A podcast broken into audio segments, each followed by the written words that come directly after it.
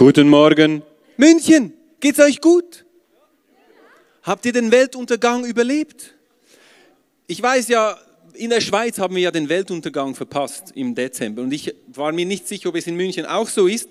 Darum habe ich gedacht, ich bringe, bringe euch am Anfang ein paar Sequenzen von dem, was wir verpasst haben im Dezember, weil es war doch ziemlich eindrücklich, was da geschehen äh, hätte werden sollen.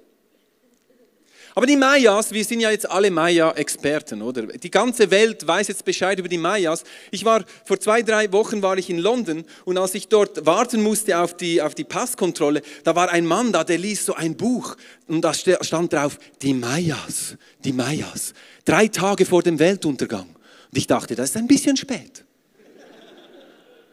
Einfach die letzte Möglichkeit zu wissen, wer die Mayas sind. Aber wir wissen ja alle Bescheid über diesen Kalender. Ich habe ihn euch mitgebracht heute Morgen. Wir wissen, dass die Mayas vor über 5000 Jahren ganz genau wussten, dass im Jahr 2012, nämlich am 21. Dezember, aus finito sein würde mit dieser Welt. Ich habe dann ein bisschen nachgeforscht, weil wir haben doch gemerkt, dass es ja nicht ganz geklappt hat. Und ich habe dann gesehen, dass bei den Mayas ist es eigentlich ganz anders passiert vor über 5000 Jahren. Nämlich so, ich habe euch ein Bild mitgebracht aus einem Maya-Geschichtsbuch. Und da sieht man, dass derjenige, der zuständig war für den Maya-Kalender, ja, wir werden das, ich bin auch ein äh, Maya, genau, aber ähm, wir sehen hier, dass derjenige, der für den Maya-Kalender zuständig war, der kam plötzlich rein und sagte, ich habe nur noch Platz bis 2012 dann ist äh, das Ding vorbei. Und die haben dazu mal schon gemerkt, dass es eigentlich für die Leute, die dann im 2012 leben, dass es äh, vielleicht ein paar Fragen aufwerfen würde. Aber jetzt, da wir ja den Weltuntergang auf später verschoben haben, ähm, äh, müssen wir uns trotzdem Gedanken machen zum neuen Jahr. Äh, vielleicht bist du erstmals hier und hast keine guten Vorsätze getroffen, weil du hast gedacht, die Welt geht eh unter und äh, das Jahr 2013 kommt nicht, also bist du vielleicht ganz unvorbereitet auf diesen Jahresstart. Vielleicht bist du aber auch hier, wie viele andere, äh, du hast dich Ende Jahr Gedanken gemacht über, über 2012. Wir haben ja viele Rückblicke, sieht man in der Presse und überall, äh, Promi-Baby, Promi-Hochzeit, Promi-Scheidung, Promi, was auch immer Promi ist.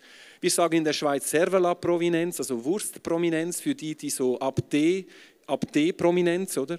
Und alles, was die irgendwie gemacht haben in 2012, wir wissen Bescheid. Du hast dir aber vermutlich auch ein paar Gedanken gemacht zum neuen Jahr, zum Jahr 2013. Du erwartest vielleicht gewisse Sachen in diesem Jahr äh, und hast gewisse Vorstellungen über dieses Jahr. Und ich möchte heute Morgen mit euch zusammen aus der Bibel heraus ein paar, äh, uns ein paar Gedanken machen über den Start dieses Jahres. Weil jetzt, da der Weltuntergang nicht geschehen ist, wissen wir, das Rennen geht weiter. Und wenn wir in der Bibel, insbesondere Paulus, der einen großen Teil des Neuen Testamentes geschrieben hat, wenn er sich Gedanken macht über unser Leben als Nachfolger Jesu, dann braucht er häufig das Bild des Athleten. Hast du das auch schon bemerkt? Es ist möglich, dass es darum ist, weil Paulus äh, ein paar Jahre in Korinth gelebt hat. Und in Korinth gab es die isthmischen Spiele. Das war im antiken Griechenland, waren diese Spiele ein bisschen weniger prominent als die Olympischen Spiele, die wir heute noch kennen. Aber all zwei Jahre gab es in Korinth die isthmischen Spiele und da kamen Athleten aus dem ganzen Reich und die haben um, um Kronen haben die gekämpft. Und es ist gut möglich, ich meine, ich habe eine gute Fantasie, dass der Paulus vielleicht sogar im Stadion saß und, und gesehen hat, wie die kämpfen, wie die rennen, wie die Diskus werfen und was auch immer die taten. Aber auch wenn er nicht im Stadion war, er hat ganz sicher in Korinth etwas mitbekommen von diesen Spielen. Und in diesem Vers, das wir heute anschauen werden, das ist aus dem Philipperbrief, dort saß Paulus im Gefängnis. Und er schreibt einen Brief den Philippen und ich kann mir vorstellen, wie er da saß und sich Gedanken machte, wie, welches Bild könnte ich verwenden, um den Christen in Philippi zu sagen, dass sie weitergehen sollen, dass sie motiviert werden, ihr Leben mit Gott weiterzuleben. Und dann sind ihm vielleicht diese Bilder vom Stadion und von der Siegerehrung in den Sinn gekommen und er hat dann dieses Bild benutzt, ähm, um den Philippen zu sagen, was, äh, wie, wie sie weitergehen sollen im, im, äh, im Wettkampf. Und dieser Vers steht im Philipper 3, 13 bis 14 und ich möchte ihn mit euch zusammen lesen heute Morgen. Es steht dort, ich will alles vergessen, was hinter mir liegt und schaue nur noch auf das Ziel vor mir, Mit aller Kraft laufe ich darauf zu, um den Siegespreis zu gewinnen, das Leben in Gottes Herrlichkeit. Denn dazu hat uns Gott durch Jesus Christus berufen. Vor circa eineinhalb Jahren ist unsere Tochter Jamie äh, in den Kindergarten gekommen. In der Schweiz geht man erst mit fünf. Darum sind wir immer so hinten, weit weg, hinter den Deutschen. Weil ihr geht schon viel früher, habe ich gehört. Aber mit fünf geht man in den Kindergarten. Ich habe ein Bild mitgebracht von meiner Tochter Jamie. Und wenn du frisch in den Kindergarten kommst, dann erhältst du so einen orangen, äh, so dieses, dieses Dreieck da. Und in den ersten Wochen kommt ein Polizist in den Kindergarten und er, er lehrt die Kinder, wie sie die Straße überqueren sollen. Und in der Schweiz gibt es vier Begriffe, die die Kinder, denen wird das eingetrichtert. Ich bereits vor über, weiß auch nicht, schon lange her, als ich im Kindergarten war, ich weiß sie noch. Und die heißen warte, schauen, lose, laufen. Bedeutet so viel in eurer Sprache, warten, schauen, hören laufen. Und wenn die Kinder diese vier Begriffe wirklich intus haben und jedes Mal, wenn sie die Straße überqueren, sich äh, erinnern, dann werden sie es über die Straße schaffen, ohne Unfall hoffentlich. Und heute Morgen aus diesem Vers möchte ich nur drei Begriffe für dich rausnehmen. Drei Begriffe. Wenn du morgen noch einen davon weißt, dann bin ich schon zufrieden. Aus diesem Vers können wir folgende drei Begriffe nehmen, wenn wir uns Gedanken machen, wie wir ins neue Jahr reingehen. Dann ist es vergessen, schauen, laufen.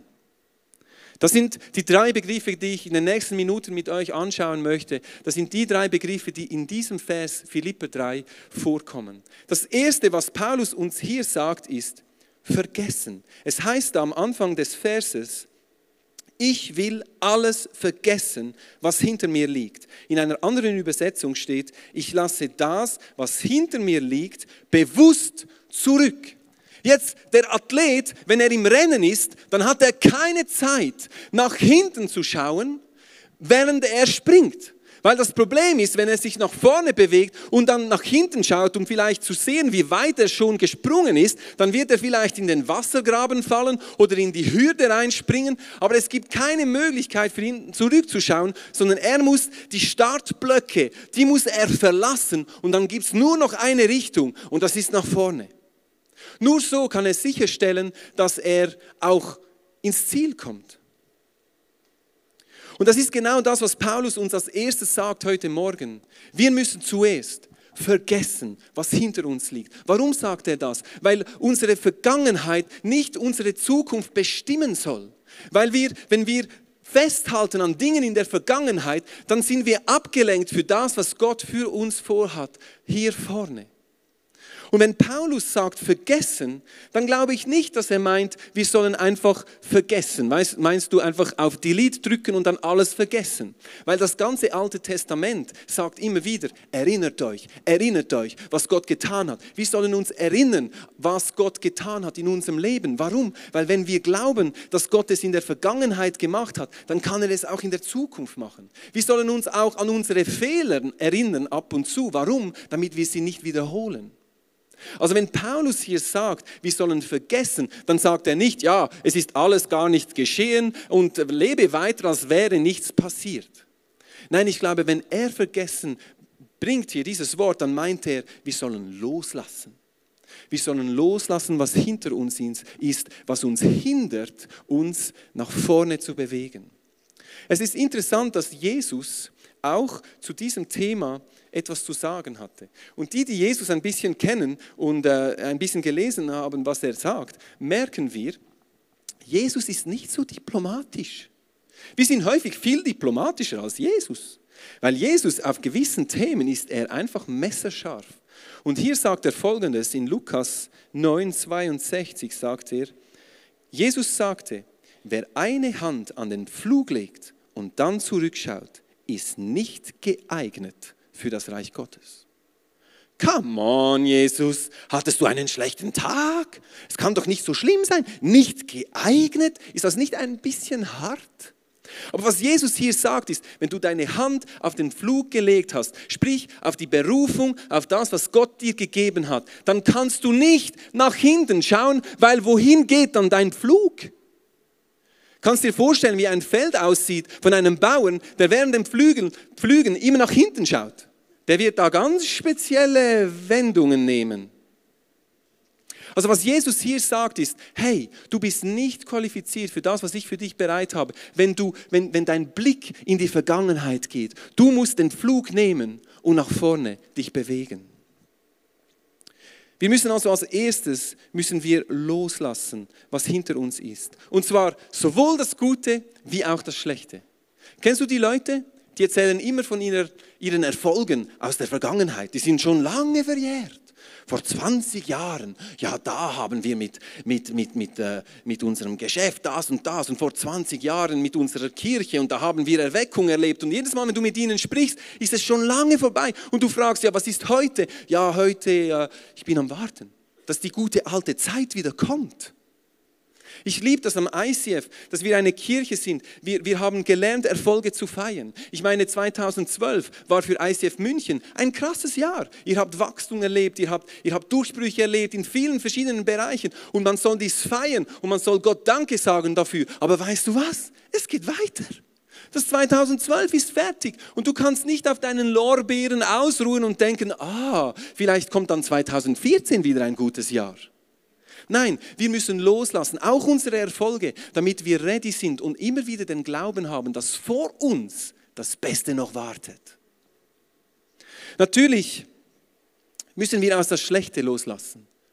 Und sind wir ehrlich, es sitzen vielleicht gewisse Leute hier heute Morgen. 2012 war wirklich eine Katastrophe für dich. Okay, der Maya-Weltuntergang ist nicht passiert. Aber dein ganz persönlicher Weltuntergang, den hast du erlebt. Vielleicht schaust du zurück auf ein Jahr, wo eine Beziehung auseinandergebrochen ist, wo du Krankheit, wo deine Träume zerplatzt sind, was auch immer, das in 2012 untergegangen ist. Du sitzt hier und denkst, ja, der hat gut reden da vorne. Mein 2012, das war eine echte Katastrophe. Ich bin heute Morgen hier, um dir zu sagen, dass du dein 2012 nicht mehr verändern kannst aber dein 2013 sehr wohl beeinflussen. Und zwar positiv. Und wenn wir in die Zukunft gehen möchten, dann müssen wir auch lernen, das loszulassen. Mit dem sage ich nicht, dass es nicht Trauerzeiten gibt, wo es Zeiten gibt, wo wir reflektieren, wo wir, ich sage nicht, wir müssen einfach happy clappy sein und einfach alles vergessen. Nein, aber wir müssen loslassen, damit wir uns in die Zukunft bewegen können. Ich habe vor ein paar Monaten, das war diesen Sommer während den Olympischen Spielen, habe ich einen Artikel gelesen in der Zeitung. Der Titel war, was die Besten von den Guten unterscheidet.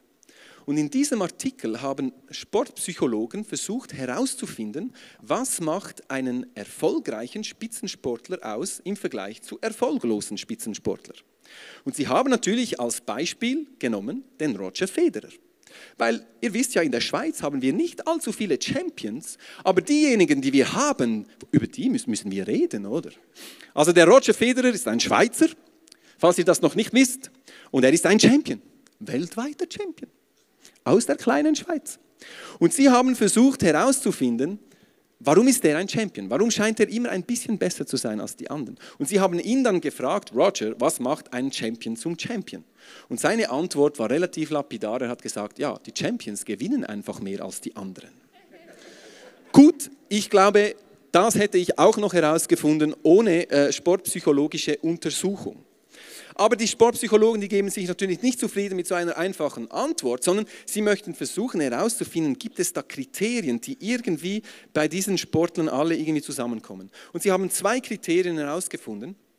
Das erste Kriterium war, was sie ausmacht, ist Beständigkeit und Disziplin.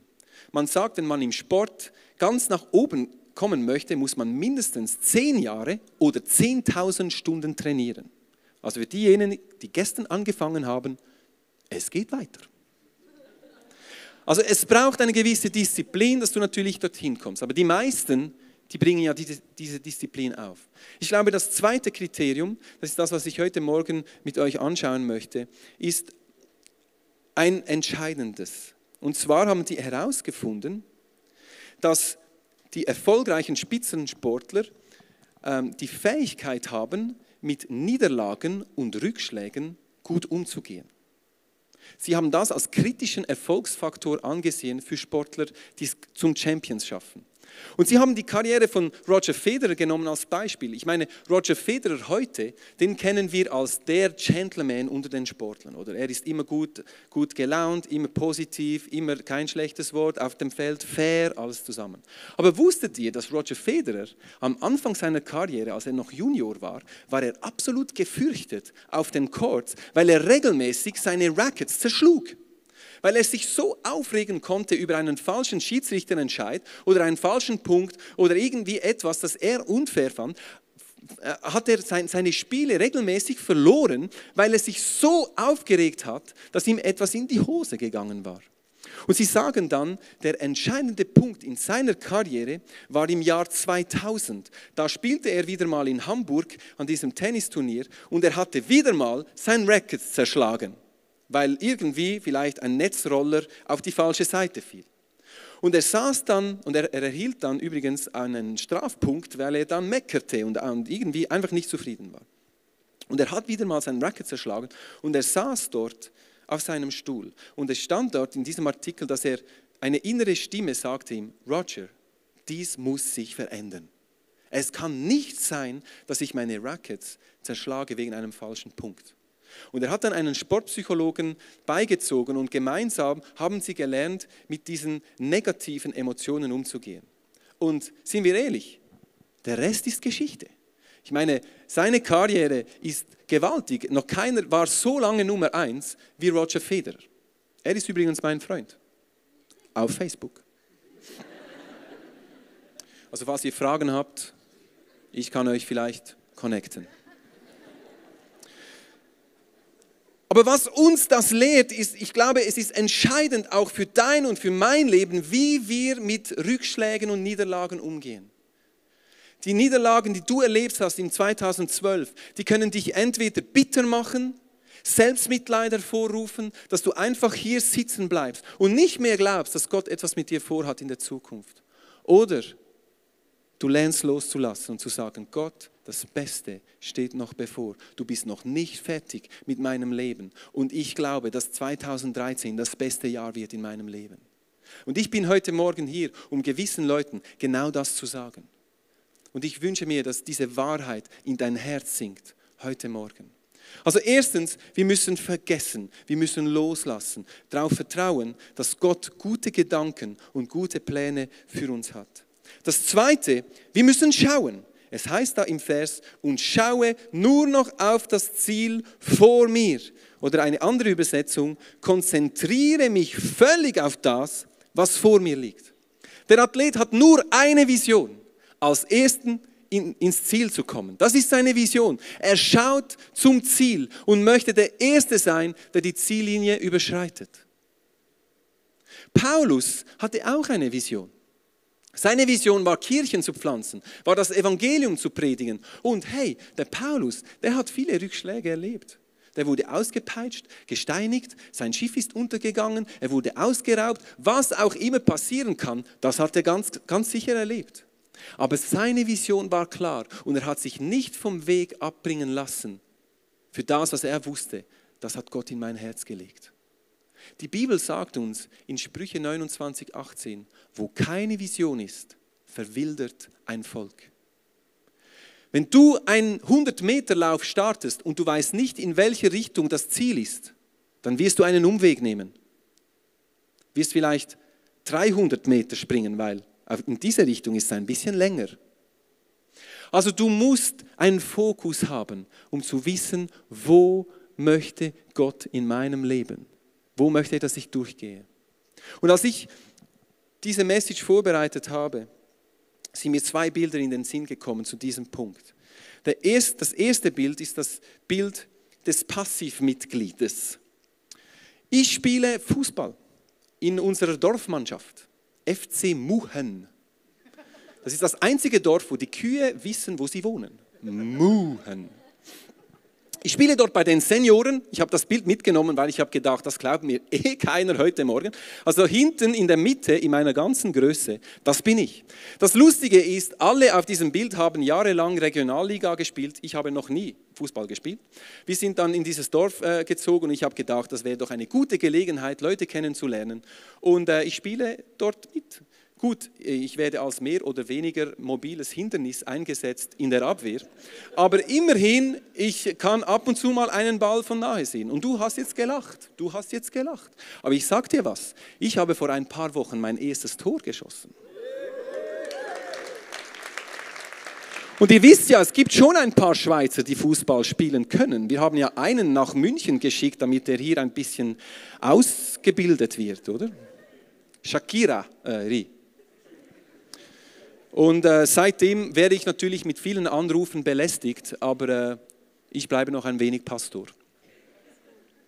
Auf jeden Fall bin ich dort aktiv Mitglied. Ich zahle einen Aktivmitgliederbeitrag jährlich. Ich gehe ins Training. Ich spiele die Spiele. Also ich bin aktiv. Jetzt in der Schweiz haben wir so eine, eine Vereinskultur und so in kleinen Dörfern ist das so, wenn du in einem Verein bist, musst du einmal im Jahr an jede Tür klingeln gehen und den Passivmitgliederbeitrag einziehen. Das heißt, die Leute, die können so 20 Franken zahlen, das ist so etwa 15 Euro, und dann äh, müssen sie nicht ins Training kommen, sie müssen an keine Spiele kommen, sondern sie zahlen den Passivmitgliederbeitrag und sind dann Passivmitglieder. Sie sind quasi Sympathisanten und sagen, das, was ihr macht, ist wirklich cool. Und ich habe den Eindruck, dass es bei uns Christen auch viele Passivmitglieder gibt. Du hast dich für Jesus entschieden, das ist eine coole Sache, da geht was. Und das Erste, was du gemacht hast, du bist auf die Tribüne und du sitzt dort mit deiner Cola und Popcorn und du denkst, wow, die da unten, die Berufenen, die auf der Bühne, die Missionare, der Reinhard Bonke, wer auch immer, denen kann ich jetzt ein bisschen applaudieren. Weil das sind diejenigen, die im Rennen sind. Ich sitze ja nur auf der Tribüne. Ich zahle ab und zu einen kleinen Passivmitgliederbeitrag. Ich bin heute Morgen hier, um dir zu sagen, im Reich Gottes gibt es keine Passivmitglieder, sondern wir sind alle im Rennen. Gott hat für jeden einzelnen von uns ein Rennen ausgesteckt und das findet im Stadion statt, auf der Bahn. Und die, die klatschen und applaudieren, weißt du, wo die sind, sagt uns die Bibel? Die sind im Himmel. Dort heißt es, gibt es Zeugen, die sagen, go for it. Run, Forest. Aber es gibt keine Passivmitglieder. Es gibt keine Leute, die einfach nur berufen sind zu applaudieren und zu sagen, gut gemacht. Und ich bin heute Morgen hier, um dir zu sagen, du bist berufen. Du bist berufen. Vielleicht glaubst du das gar nicht. Du glaubst gar nicht, dass du einen Unterschied machen kannst. Du denkst, das ist nur für die Schönen und Reichen und Erfolgreichen. Hey, das Reich Gottes besteht aus Menschen, die verstanden haben, ich bin berufen, meine Gaben einzusetzen, in der Kirche, in der Geschäftswelt, in der Sportswelt, in allen Sphären der Gesellschaft. Wenn wir beginnen zu verstehen, dass wir alle im Rennen sind, dann können wir etwas verändern für unseren Gott. Und das möchte ich dir ins Herz einpflanzen, wenn du heute Morgen hier bist und nicht glaubst, dass du berufen bist. Du bist berufen. Das zweite Bild, das mir in den Sinn kam, war das Bild von Leuten, die hier sitzen heute Morgen und du hast eine Vision verloren du hattest mal eine Vision, du warst mal vorne dabei im Rennen und du, bist, du hast gut angefangen und du hattest eine klare Sicht, was Gott mit dir tun möchte. Und plötzlich wurdest du abgelenkt oder du wurdest beeinflusst oder was auch immer. Und plötzlich hast du die Bahn verlassen. Und du siehst vielleicht hier heute und denkst, ja gut, bei mir ist der Zug schon lange abgefahren, vor zehn Jahren. Da hatte ich noch Energie, da hatte ich noch Möglichkeiten, aber heute, es ist vorbei. Hey, ich möchte dir heute Morgen sagen, es ist nie zu spät, deine Vision wieder aufzunehmen. Weil es spielt keine Rolle, wie du startest. Entscheidend ist, wie du aufhörst. Und 2013 kann ein Jahr sein, wo du deine Vision wieder aufnimmst, wo du den Staub von deiner Vision wegbläst und siehst, wie Gott etwas Neues in deinem Herzen macht. Und ich habe wirklich starken Eindruck, dass ich zu Leuten spreche, die ganz konkret hier sind heute Morgen wo Gott sagt, hey, vielleicht schämst du dich sogar, dass du den Lauf abgebrochen hast und denkst, du bist ein Versager. Weißt du, dass Gott nur gute Gedanken über dein Leben hat? Dass Gott dich liebt? Dass Gott sich nur eines wünscht, dass du den Stab wieder aufnimmst und wieder auf die Rennbahn gehst. Also nachdem wir vergessen und loslassen, ist es wichtig, dass wir in dieses Jahr reingehen mit einer Vision für das, was Gott mit uns tun möchte. Und ich glaube, heute kann ein Tag sein, wo Gott dein Herz wieder neu aufrütteln kann für das, was er in dein Leben gelegt hat. Und nachdem wir vergessen haben, klare Sicht haben auf das Ziel, dann bleibt uns das Dritte. Laufen. Warum läuft ein Athlet? Im Stadion. Läuft, weil einer kommt mit dem, mit dem Stock und, und, und ihm Beine macht? Nein, du läufst im Stadion, weil du gewinnen möchtest. Du möchtest der Erste sein. Es heißt da, mit aller Kraft laufe ich darauf zu, um den Siegespreis zu gewinnen, das Leben in Gottes Herrlichkeit. Denn dazu hat uns Gott durch Jesus Christus berufen. Wenn man jemanden fragt oder viele Leute fragt, was ist so das Motto der Olympischen Spiele, kommt häufig der Satz, ja, das Motto der Olympischen Spiele ist, dabei sein ist alles. Aber habt ihr gewusst, dass das überhaupt nicht das ursprüngliche Motto der Olympischen Spiele war? Weil das ursprüngliche Motto der Olympischen Spiele ist auf Lateinisch Citius, Altius, Fortius. Das heißt so viel wie schneller, höher, stärker.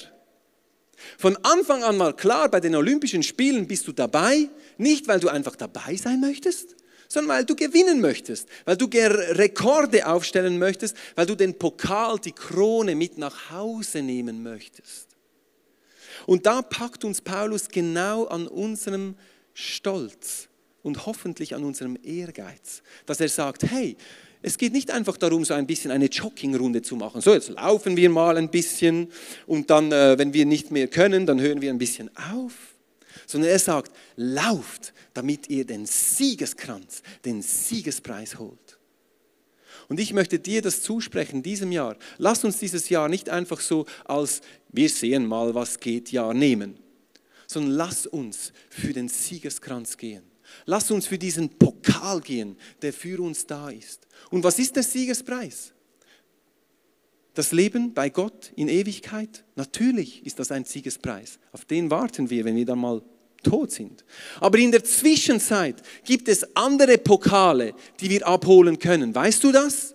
Jesus hat gesagt, wir sollen beten, dein Reich komme wie im Himmel, so auf Erden. Und ich sage dir jedes Mal, wenn sein Reich auf Erden kommt, dann ist es, sind es die Momente, wo du etwas erlebst, wo es eine Veränderung gibt in deiner Beziehung, in deiner Ehe, wo ein Gebet erhört wird, wo du einen Durchbruch erlebst in deinem Leben. Und für mich persönlich, ich habe mir gesagt, 2013, ich bin es satt, einfach ein Leben zu leben, wo einfach so nichts passiert.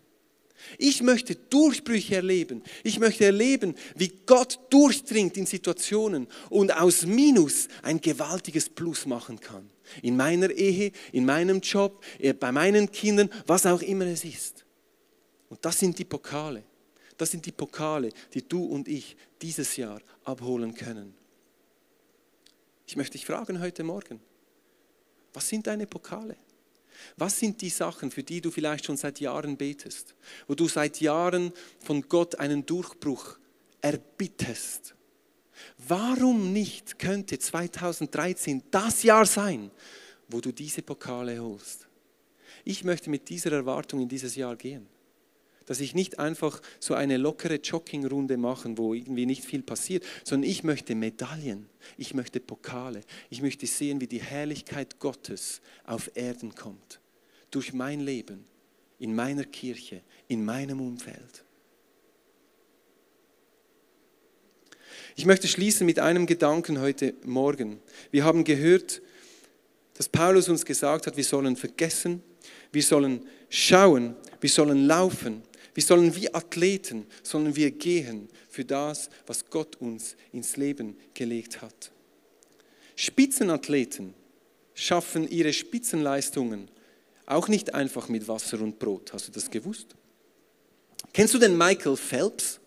Michael Phelps ist der meist dekorierte Olympionike. Ich habe ein Bild mitgenommen. Er ist ein Schwimmer und er hat sage und schreibe in seiner Karriere 19 Medaillen gewonnen. 19!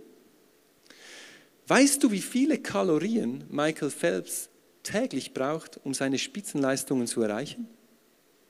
12.000. 12.000 Kalorien! Ich habe den Menüplan hier. Ich habe gedacht, ich lese den jetzt nicht, weil sonst wird es euch noch schlecht. Das beginnt beim Morgenessen, Mittagessen, Nachtessen. 12.000 Kalorien, das brauche ich in einem Monat. Nein, schon nicht. Aber das ist die Kraft, von der zehrt er, damit er diese Erfolge feiern kann. Und wenn wir jetzt am Anfang des Jahres 2013 sind, du hast vor dir Herausforderungen, Sachen, die du erwartest, Sachen, die unvorbereitet auf dich zukommen werden, das kann ich dir jetzt schon versprechen. Gute und schlechte. Und wenn wir das einfach mit Wasser und Brot, sprich aus eigener Kraft möchten, machen möchten, dann werden wir scheitern.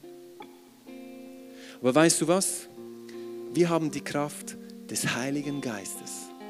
Wir haben diese Kraft Gottes in uns. Die Bibel sagt uns, dass es dieselbe Kraft ist, die Jesus aus den Toten auferweckt hat. Und die lebt in dir. Und die lebt in dir. Das ist eine Gewissheit. Seit Pfingsten ist der Heilige Geist auf alle Gläubige gekommen. Aber weißt du was, ich merke es an meinem eigenen Leben manchmal. Ich bin mir manchmal gar nicht so bewusst, dass ich diese Kraft habe. Und ich versuche so viel aus eigener Kraft. Und wenn es dann wirklich nicht geht, dann gehe ich auf die Knie und sage, Herr, hilf. Und ich möchte heute Morgen mit einem Gebet abschließen, weil ich glaube, wir alle brauchen diese Kraft Gottes, damit wir das, was Gott uns im 2013 auf den Weg legen wird, damit wir das gut bewältigen können. Und ich möchte einfach beten, dass wir heute einfach ein Bewusstsein wieder neu haben können, dass wir in der Kraft des Heiligen Geistes in dieses Jahr reingehen mit der Einstellung, ich bin ready, ich bin bereit, ich werde alles aus deiner Hand nehmen, so wie du mir gibst. Und ich möchte dich bitten heute Morgen, wenn dich das anspricht und du wirklich äh, Gott ein Statement machen möchtest und sagst, ja, ich möchte das. Ich möchte wirklich bewusst jetzt diesen Schritt machen. Dann kannst du jetzt gerne aufstehen und ich werde dann für dich beten. Dass du einfach in diesem Bewusstsein aus dieser Halle rausgehst. Dass du nicht allein in dieses Jahr reingehst, sondern dass die Kraft Gottes dich ganz erfüllt und dir hilft, die richtigen Entscheidungen zu treffen. Ihr könnt gerne aufstehen. Ich werde dann ein Gebet sprechen. Du kannst auch sitzen bleiben, überhaupt kein Problem. Aber einfach, das ist wie so ein Statement, dass du sagst, ja, ich möchte konkret diesen Schritt gehen. Jesus, ich danke dir für diesen Morgen. Ich danke dir, dass du da bist. Ich danke dir, dass du jeden Einzelnen kennst, der hier ist. Du kennst unsere Geschichten, du kennst unsere Vergangenheit, unsere Gegenwart, unsere Zukunft. Und ich möchte allererst für die Leute beten heute Morgen, die, die noch was loslassen müssen. Die einfach, 2012 war kein gutes Jahr für dich. Und du hast wie den Glauben verloren, dass 2013 besser werden könnte. Ich möchte heute Morgen beten, dass du den Mut hast, loszulassen, zu glauben, dass Gott gute Gedanken für dich und dein Leben hat. Und dass du wieder aufstehen kannst, deinen Kopf aufrichtest und nach vorne schaust, im Glauben, dass das Beste noch bevorsteht für dein Leben. Ich möchte für alle anderen beten, die heute hier sind, die aufgestanden sind, um zu sagen, ja, ich bin ready. Nicht, weil ich einfach krass bin, sondern weil mein Gott krass ist, weil er stark ist, weil er in mir wohnt und mit mir in dieses Jahr reingehen wird.